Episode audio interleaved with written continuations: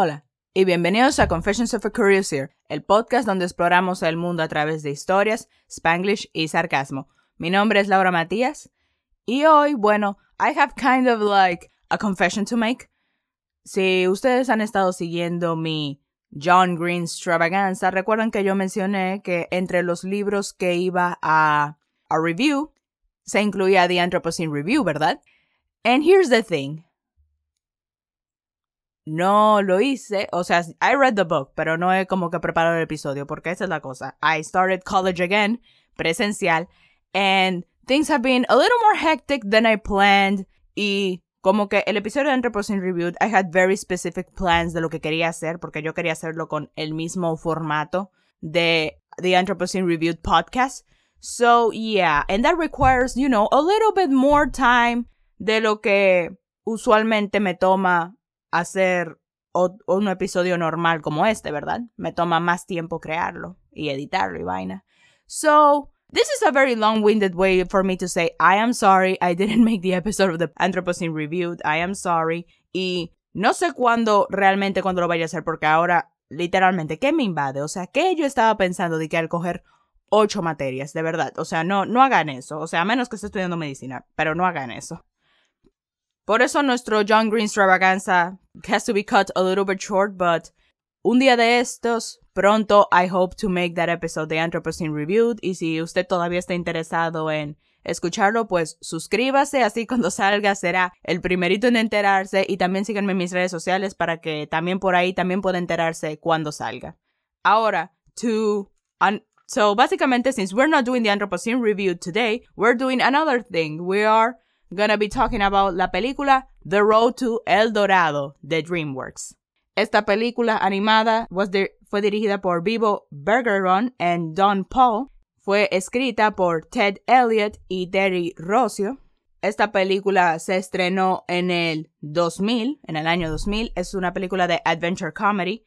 Trata sobre estos dos con artists que se llaman Tulio y Miguel. Ellos son españoles and, you know, they do a con. And through a long-winded series of events, they ended up in South America y encontraron la ciudad de El Dorado. And when they get there, people think they are gods. So basically they stumble onto the big, the best con in their lives. Así que ellos como que have to keep up the act to get the gold and then leave and also don't get killed by the other people. So Esa es la historia. I really, really like this movie. Esta película, it's such an underrated classic, I feel like. Y, ok, varias cosas que me encantan de, de esta película. First of all, it's, la animación is very good. I mean, it's super, super good. Maybe a little too much. Y eso me encanta. So, lo siguiente es los personajes, específicamente Tulio y Miguel. I mean, they kind of have this grumpy and sunshine trope where Tulio is the grumpy and Miguel is the sunshine. Y ellos como que the chemistry of their friendship is one of the best that I've seen in a long time. It is really, really good. A mí me encanta la, la comedia de esta película. It's really, really funny. También me encanta el personaje de Shell. That I think she's awesome. I think she's great. And the songs, I mean, voy a entrar más en detalle en de las canciones en específico ahorita, but I really, really like the music too. Yeah, la historia es como que súper simple, pero súper entretenida and really, and really fun. Honestamente, esta película is way shorter than I expected. I wish it were longer because it's, it's really good. I wish it were longer. Así que a esta película le doy un 4.5 de 5. I think it's a great, great movie y la recomiendo full. Así que nada, vaya a verla porque vamos a pasar a la sección de los spoilers. Así que nos vemos cuando termines de verla. Bye.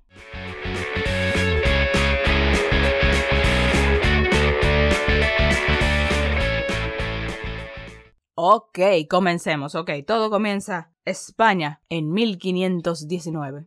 Y la película comienza con Hernán Cortés. Do you remember him from tu, tu clase de sociales? Porque yo sí. O sea, I did not expect this to, to take this turn. Pero sí, Cortés va a ir al Nuevo Mundo to, you know, exploit its riches. Eh, we know how the story goes, I guess. Espero que haya prestado atención en la clase de sociales porque yo no voy a ponerme get into the details about it now. Pero sí. En algo que... Y luego nos presentan a Tulio y a Miguel que ellos están en las calles apostando. y básicamente engañando a las personas porque ellos tienen estos dados que están trucados, so they always win. Y mientras ellos están apostando, ellos ganan este mapa, que es el mapa que te lleva, bueno, that is believed que te lleva a El Dorado. Y ellos ganan el mapa en la apuesta They have it now, pero después ahí mismo mitos se dan cuenta de que los dados estaban trucados y todo el mundo empieza a perseguirlos y a caerles atrás. Y ellos andan escapando y corre, corre, corre, corre, corre. Y desde la primera escena estos dos tienen la mejor, like the best friendship chemistry. Their partnership is just so hilarious to watch and it is great. Y bueno, through a series of events, ellos por accidente caen en el barco de Hernán Cortés y ellos no logran como que darse cuenta de que están en el barco hasta que ya están súper lejos de la costa, están en el medio del mar y no hay forma de volver. Y bueno, los encuentran y Hernán Cortés los confronta y les dice de que los va a llevar a Cuba, van a estar en las plantaciones, they're gonna be slaved there for being stowaways and whatnot. Y los mandan a la, y los meten en la, en the brig. Well, in the brig, ellos con una manzana bribe el caballo de Hernán Cortés que se llama Altivo para que los libere. Y eso es lo que ellos hacen. Ellos Altivo el caballo los libera a cambio de la manzana. But then cuando ellos tratan de escapar Altivo se cae por por el lado del barco. So when they rescue him they lost all their food and their water. So now van a están pasando hambre. And they spent many many days at sea with no food or water or fresh water to drink. Y ellos están como que al borde de la muerte until they find land. So we got land. Pero ellos deciden que, okay, we better like leave this weird island porque encontraron like a human skull in the sand. So they're like, okay, we better leave and go back to Spain on the boat. Pero Miguel se da cuenta de que, oh, this is the island of El Dorado. We have the map. And this is the island. We, we have to find El Dorado. That's the city of gold. This will be like, there, there will be riches beyond our wildest imaginations. Pero Tulio está ahí como que, no, I don't want to go. We're not gonna chase some made up mythical fantasy of a city. We gotta go back to Spain, to our lives. We gotta go back. Pero Miguel lo convence de, de go on the adventure. Al principio estaba tratando como que, des, como que decidir, okay, which of the two is my favorite? Like, which one? Okay, I relate more to Tulio. At first, Tulio was my favorite because he's more of like the analytical, no nonsense guy, very rational and logical. He's like the brains of the operation. He's like, this is a fantasy, this is not real, we have to go back. Y Miguel is more of like the heart, he's more emotional, a little bit dumb, but he has a good heart, he does believe in the magic, and he's more like warm and stuff.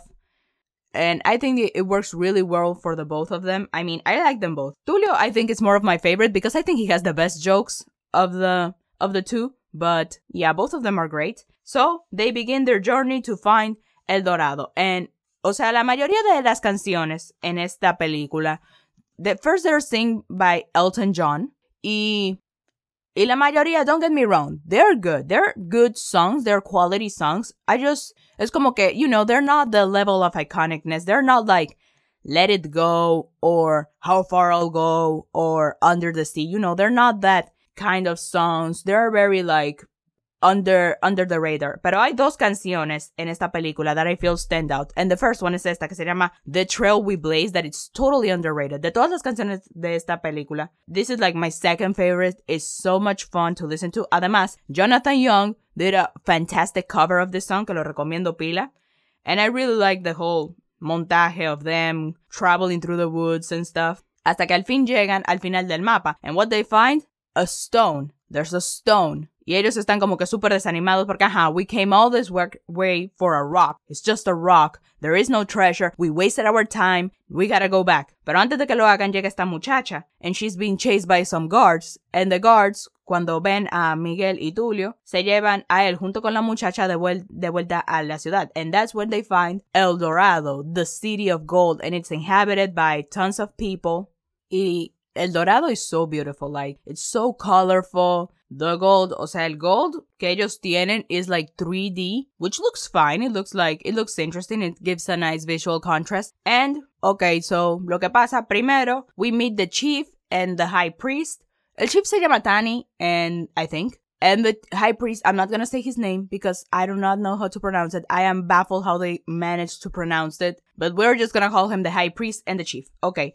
And they welcome Tulio and Miguel and they think they're gods that were supposed to come and stay in El Dorado for a thousand years and it begins the age of the jaguar, whatever that means. Y okay, um, la muchacha that was stealing, que fue la que led the guards to them, she, her name is Chel. Y ella, well, she was stealing, so they are going to, they're going to execute her. Pero, but she says like, oh no, I was not stealing. I was just, I want to get the gods. I was going to lead them to, to the city. That's what I was doing. Y Tulio Miguel, you know, se dan cuenta that the girl needs help and that she's asking them to follow along with the rules and they're just like, oh yeah, totally, yeah, she was totally gonna do that, yeah, totally. Así que la liberan a la muchacha. And then tenemos el chief y el high priest. El chief is like this really sweet man, you know, and he's kind of accepting that they're gods, but then like he accepts it. Y el high priest, as we can see, he's the bad guy and man, he's one scary, scary man. He's anime, o sea, como que his diseño, the way he speaks, his bloodlust. I mean, he's just very scary. And he's like, you know, they're trying to like serve them because they're the gods, los llevan al templo. Y ahí es cuando, cuando ellos por, empiezan a hablar de que, oh, this is perfect. They think we're gods. That means that we can squeeze them out of all their gold and then we can leave and everything will be fine. This is amazing. Pero, oh, guess what? Chel was exactly there and she listened to them. She knows now that they're not gods. Y ella, she wants in on the ruse. And she, ella les ofrece que, oh, I'm gonna help you, like, blend into the culture, learn about our tributes and the ways of living here. Si ustedes como que me dejan ser parte de la estafa, irme con ustedes cuando se vayan. And don't get me wrong, I love Chel. She's the best. She's hilarious.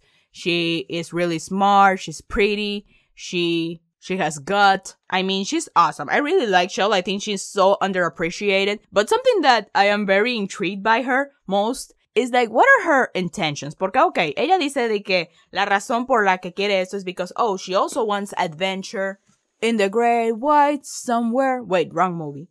Ella quiere aventura, quiere salir del dorado, which kind of like, pero también queda muy en claro that she has also another motive, not only because she wants adventure, but there are other reasons for why she wants to leave. And I wish the movie had delved into more of Chel's backstory. I mean, does she have a family? We never see her like with her family. she had like an orphan? Like, what's her deal? And why does she want to leave El Dorado? I mean, everything seems to be perfectly fine. These people seem to be very nice. She seems to be like well liked in her community, although we don't know if this is si también la trataban así antes de que Tulio y Miguel, you know, single her out as their assistant. I don't know if that's the reason why they're so nice to her, but yeah, I kind of wanted to know her backstory. Like, why does she want to leave? I wish that su supiéramos el verdadero motivo for why she wants to leave this paradise that, that is El Dorado.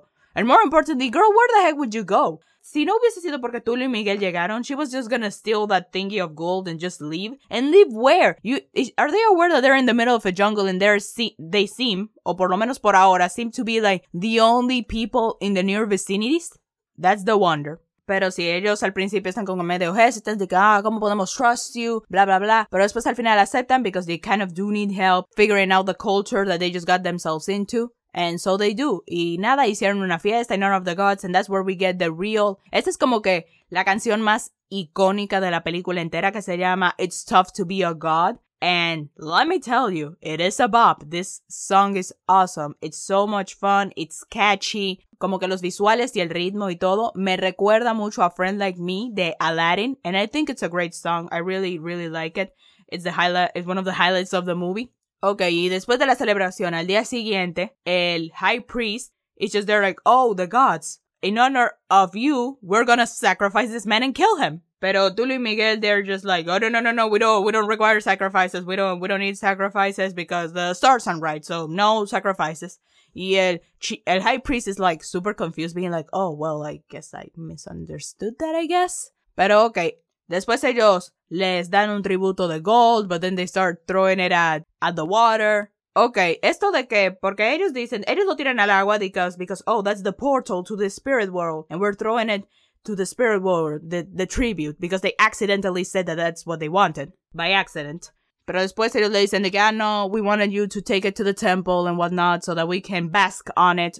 Ok, la vaina con el, con el Spirit World, que tiene una palabra específica, ahora mismo no recuerdo cuál era, pero, o sea, la cosa es que I'm just there like, okay, so they threw all that gold into this water thingy. Que, nos, que después en la película vamos a descubrir that it's kind of like una vaina de agua that, suck, that sucks you and spits you out on the other side of the waterfall que sirve como entrada a El Dorado. So does that mean that all the gold is there? Because if that's the case, then they can totally go get that gold. That means that the gold is somewhere and they can still find it. But I don't think they ever figure that one out. I don't think they ever find out, find that out. Pero sí, mientras tanto, ellos Tulio decide de que, ok, no podemos keep up the, the charade for much long porque el High Priest eventualmente is gonna catch on to them and find out that they're not actually gods. He's gonna kind of like figure it out on his own. So ellos deciden que tienen que irse. Así que ellos les piden, hey, get us a boat so that we can leave in three days. Okay. So for three days, they gotta, Tulio les dice, okay, let's stay in the temple not go outside, let's just lay low for three days. Pero Miguel está ahí como que, but look at this beautiful city, this place is amazing, it's beautiful, and the people are so nice. Let's go hang out with them, let's go explore. And there, and Tulio's like, no, no, no, no, no, we're not doing any of those things. We're staying here, we're laying low, we're not gonna risk doing something stupid that will raise suspicions towards us. Pero Miguel al final se escapa, and Chel keeps Tulio distracted. Y cabe destacar que Tulio y Miguel habían hecho un trato de que Chel was off limits because ellos como que planeaban like, oh yeah, we're totally gonna leave her behind. We're gonna give her some of the gold, yeah, sure, but we're not gonna actually take her with us to Spain. That's insane.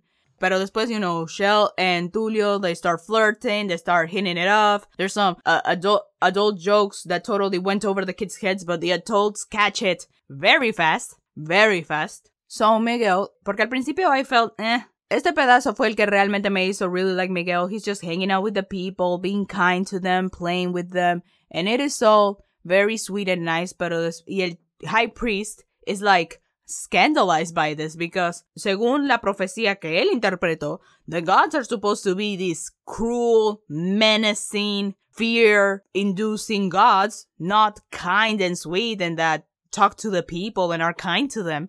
Y déjame decirte, hablando vamos a volver al High Priest for a minute because, okay, I have so many questions about him. Don't get me wrong. Like, as a villain, he's fine. I mean, he's scary. He does drive the point of tension quite well because eres el que tienen que convencer so that he doesn't out them as fake gods. And, you know, in that sense, he's good. Pero también como que he feels kind of plain because we don't know anything about him. Like, he confuses me because, like, okay, he says that, oh, humans are this disgusting, horrible, terrible thing, you gods, and you're supposed to rule us with fear and cruelty. And I'm just there like, okay, what's this aversion with humanity that you have? You are human too, so do you believe that about yourself too? I mean, what's his deal? Why does he want the gods to be cruel and mean and terrible and not kind?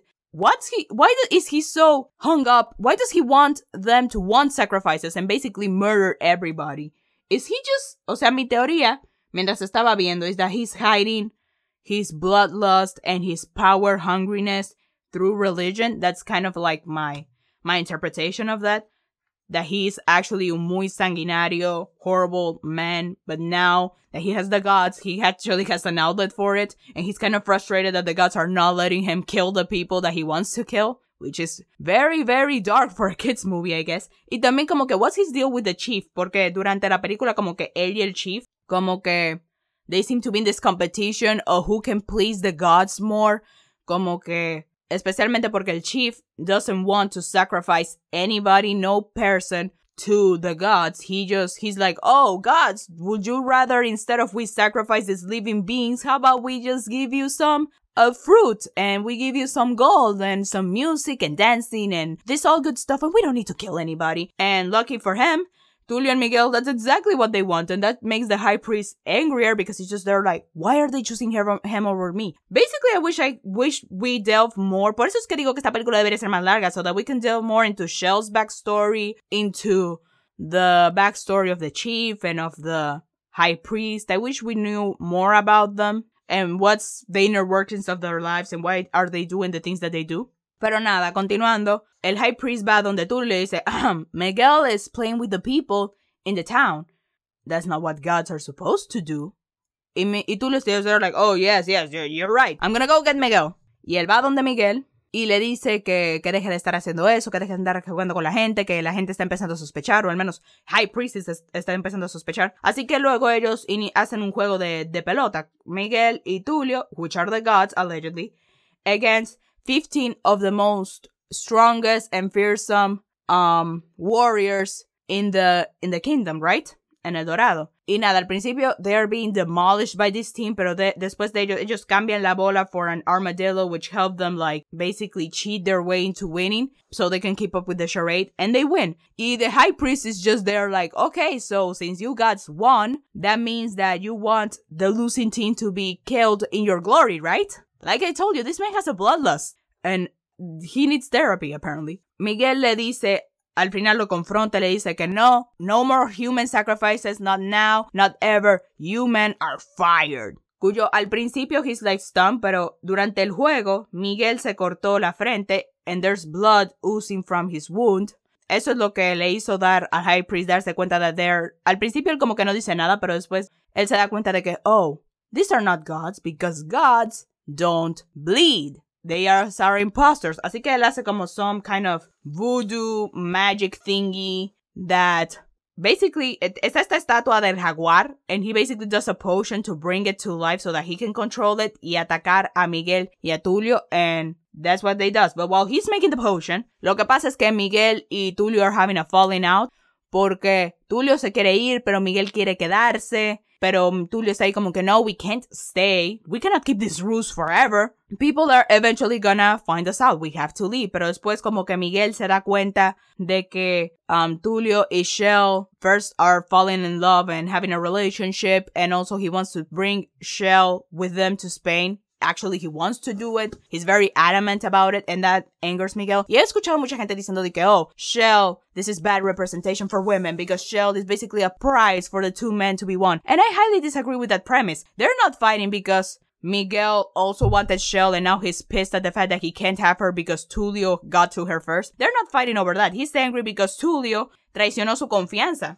Básicamente Tulio está siendo un hipócrita porque él fue el que Tulio fue el que puso la regla de que Shell was off limits and now he's the he's the one that's actually going after her. So that angers him and also like he's kind of also angry that oh he has to leave this wonderful place and basically has to obey everything Tulio says and that kind of like puts a wedge between them. Y al final ellos deciden de que okay Miguel if you really want to stay que Miguel se quede y Tulio se va con Shell back to Spain. That's like the consensus that they drive to and it's kind of sad. Pero mientras tanto, en una fiesta de despedida, el High Priest invoca a ese big statue of the Jaguar y los ataca. Y ellos corren y al final, y ellos como que lo vencen, really cleverly, may I add, y lo, y lo tiran en ese, en el pozo de agua que supuestamente leads you to the spirit world. Y el hombre, como dije, eso vaina, él no se ahogó. He gets sucked out of El Dorado and he ends up del otro and basically near the beach, donde Tulio y Miguel fueron, fue donde encallaron, como que he gets sucked out and spit out right over there. Guess who he finds? Oh, the high priest se encuentra con Hernán Cortés because ellos también llegaron a esta isla and they were following Miguel and Tulio's trace to see what they find. Y se encuentran con the, the, the high priest y le y ven el oro que él lleva puesto en sus aretes y le preguntan, hey, where do you got this? And the high, and the high priest se da cuenta de que, oh, Hernán Cortés and these Spanish conquistadors are the cruel and evil gods that he was waiting for. How fun! And he decides to leave them to El Dorado. So that's what they do.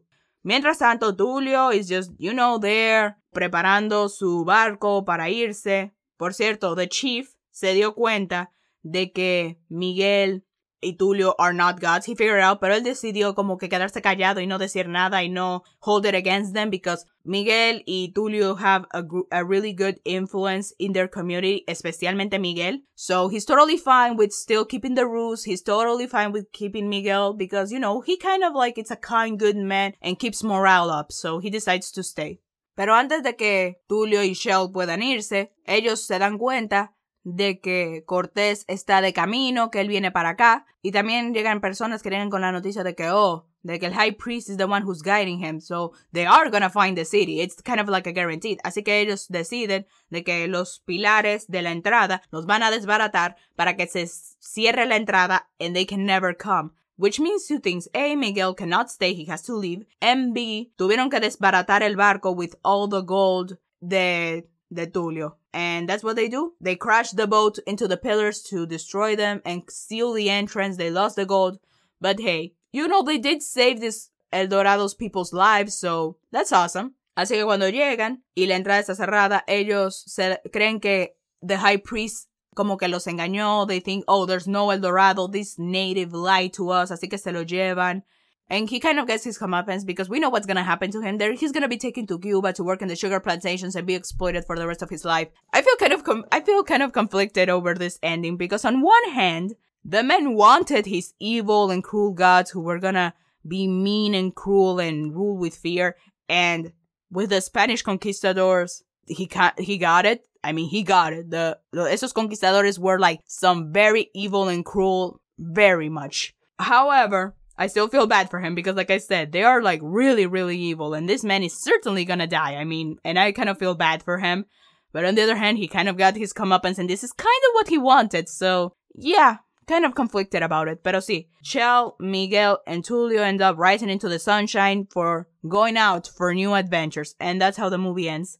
And yeah, this movie is really great. I really, really enjoy it. I wish it were longer. Honestly, I wish it had a sequel where we could see more of Chel, Miguel, and Tulio's adventures, but I guess with one is fine. I mean, obviously this movie didn't perform excitingly well at the box office and it's kind of like an underrated gem gem but i feel like more people like recently have been revisiting it and giving it a second chance and noticing that it's actually a really good movie all things considered okay algunas cosas that i also wanted to say like yeah as we all know this movie is more of like lo que yo opino con películas como esta como pocahontas um mulan is that they're more like historical fiction, not as much as obviously they're not like super historically accurate. So I don't I don't hold it against them. And I think they did like pretty well justice to La Leyenda de El Dorado. It's very magical and beautiful. They do portray the people as kind and good people and yeah, they were scammed, but you know, they were pretty pretty convincing. I mean, they did come riding on the rock and there was a volcano. I mean,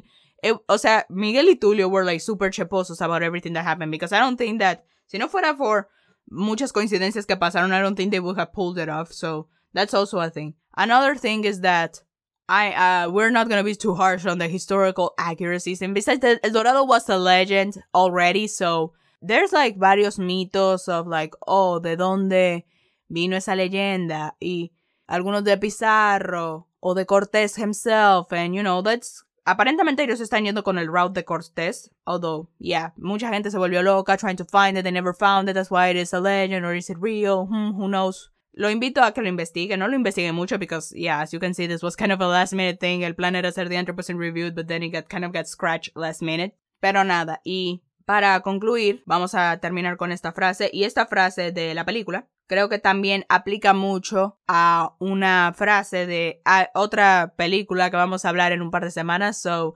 manténgase pendiente para eso. And maybe you can figure out what movie we're talking about when I say this one. So, al final de la película, cuando ellos ya, antes de, de The Road to the Sunset, como que ellos tienen this little exchange between the three of them, the Chel, Tulio, and Miguel. And it goes like this. So Miguel says, We don't have a map. And Tulio responds, We don't have a plan. Y Chel les responde, That's what makes it interesting.